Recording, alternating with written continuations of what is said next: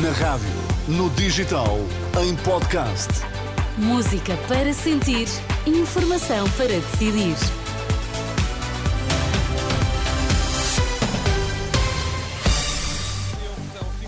4 nos Açores, as notícias agora com Anabela Góis. Grupo Vita identificou 64 vítimas de abusos sexuais na Igreja e encaminhou 16 denúncias para o Ministério Público. O presidente executivo da TAP acredita que é possível concluir a privatização da empresa no ano que vem.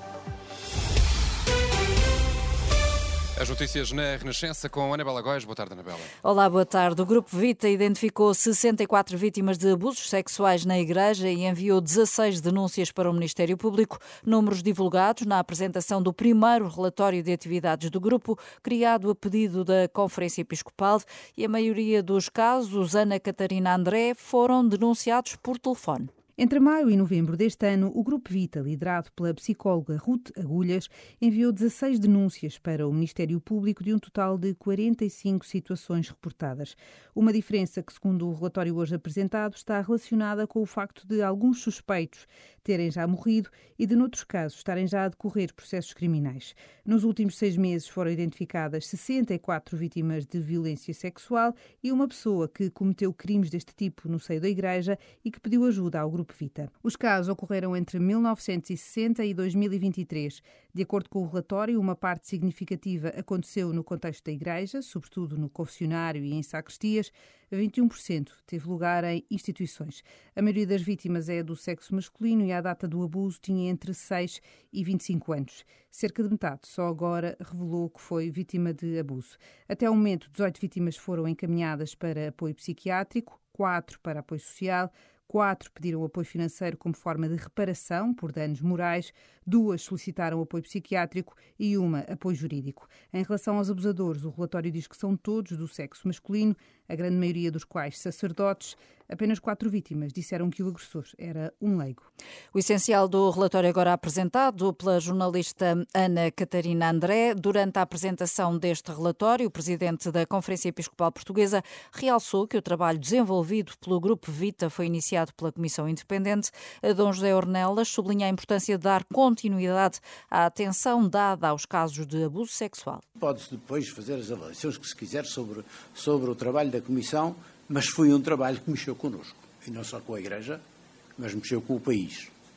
E, e, acho bem, e acho que é bom que esse movimento e esse sentimento de repulsa não se atenue tão depressa, para, porque é preciso que todos tomemos conta e que tenhamos uma, tomemos também caminhos seguros para inverter esta cultura e criar uma cultura, como se acabou de ver, de transparência e de criar verdadeira segurança para as, particularmente para as nossas crianças e para adultos vulneráveis. O Dom José Ornelas, durante a apresentação do primeiro relatório de atividades do Grupo Vita, criado para tratar os casos de abuso sexual na Igreja. O presidente executivo da TAP diz que é possível fechar a privatização da empresa em 2024. Luís Rodrigues continua a defender que a venda é a melhor solução para a transportadora, mas não entra na discussão sobre o melhor modelo. Mesmo com duas eleições no próximo ano, o CEO acredita que é possível alienar a empresa em 2024. Não fácil não é, porque vamos ter um governo, se tudo correr bem, em abril, maio, e depois há um processo, faltam poucos meses para o final do ano. Nós temos um verão sempre muito intenso, portanto não é fácil, é possível, mas não é fácil, mas é não é uma decisão nossa.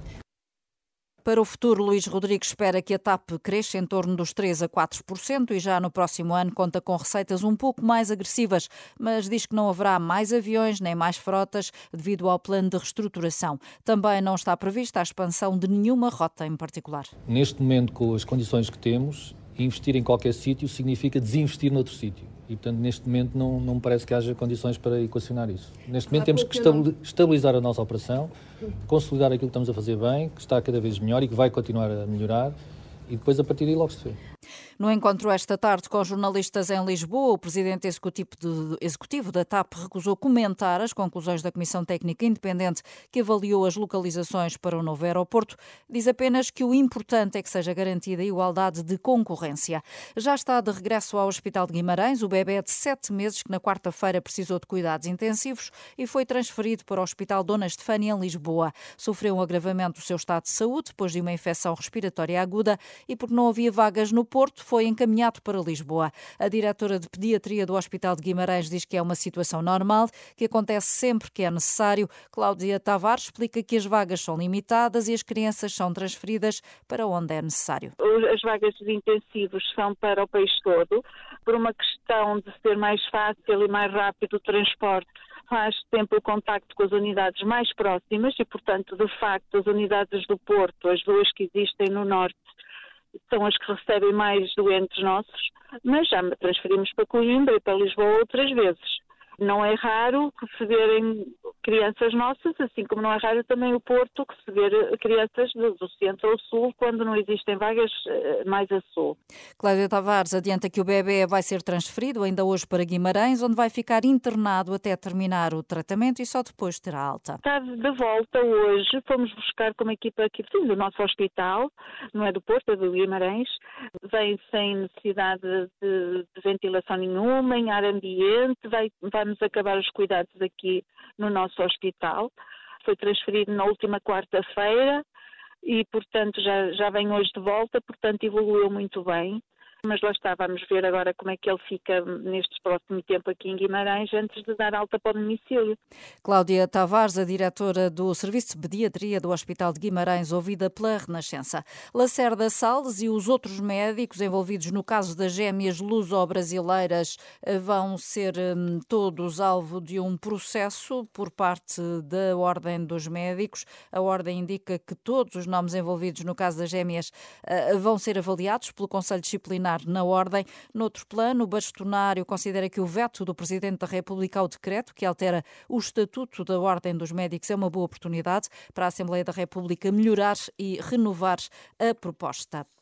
O Partido Socialista chumbou esta tarde o requerimento do PSD para ouvir no Parlamento o secretário de Estado dos Assuntos Fiscais sobre o aumento do IMI, mas os deputados social-democratas vão apresentar um pedido putestativo para forçar a ida de Nuno Santos Félix à Comissão de Orçamento e Finanças. Em causa estão declarações do secretário de Estado em outubro, onde falava numa revisão dos coeficientes que determinam a avaliação dos prédios urbanos.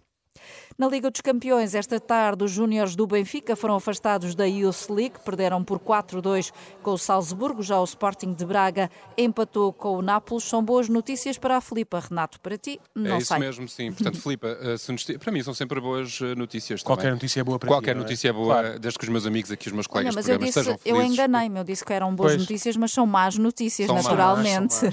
Mas também não, também não quis, também não quis Quando, desfazer, quando é não futebol, Anabela, não te podes enganar, porque eu não te vou corrigir nunca. Porque eu, para mim, é igual. Pá, o eu quiser. com a Filipa e com o, meu Daniel, não é? É verdade, é verdade, é verdade. Está com o programa da tarde da Renascença, hoje em direto do edifício da SIC. Já lhe vamos contar tudo. As notícias da Renascença, já sabes, estão sempre em rr.pt.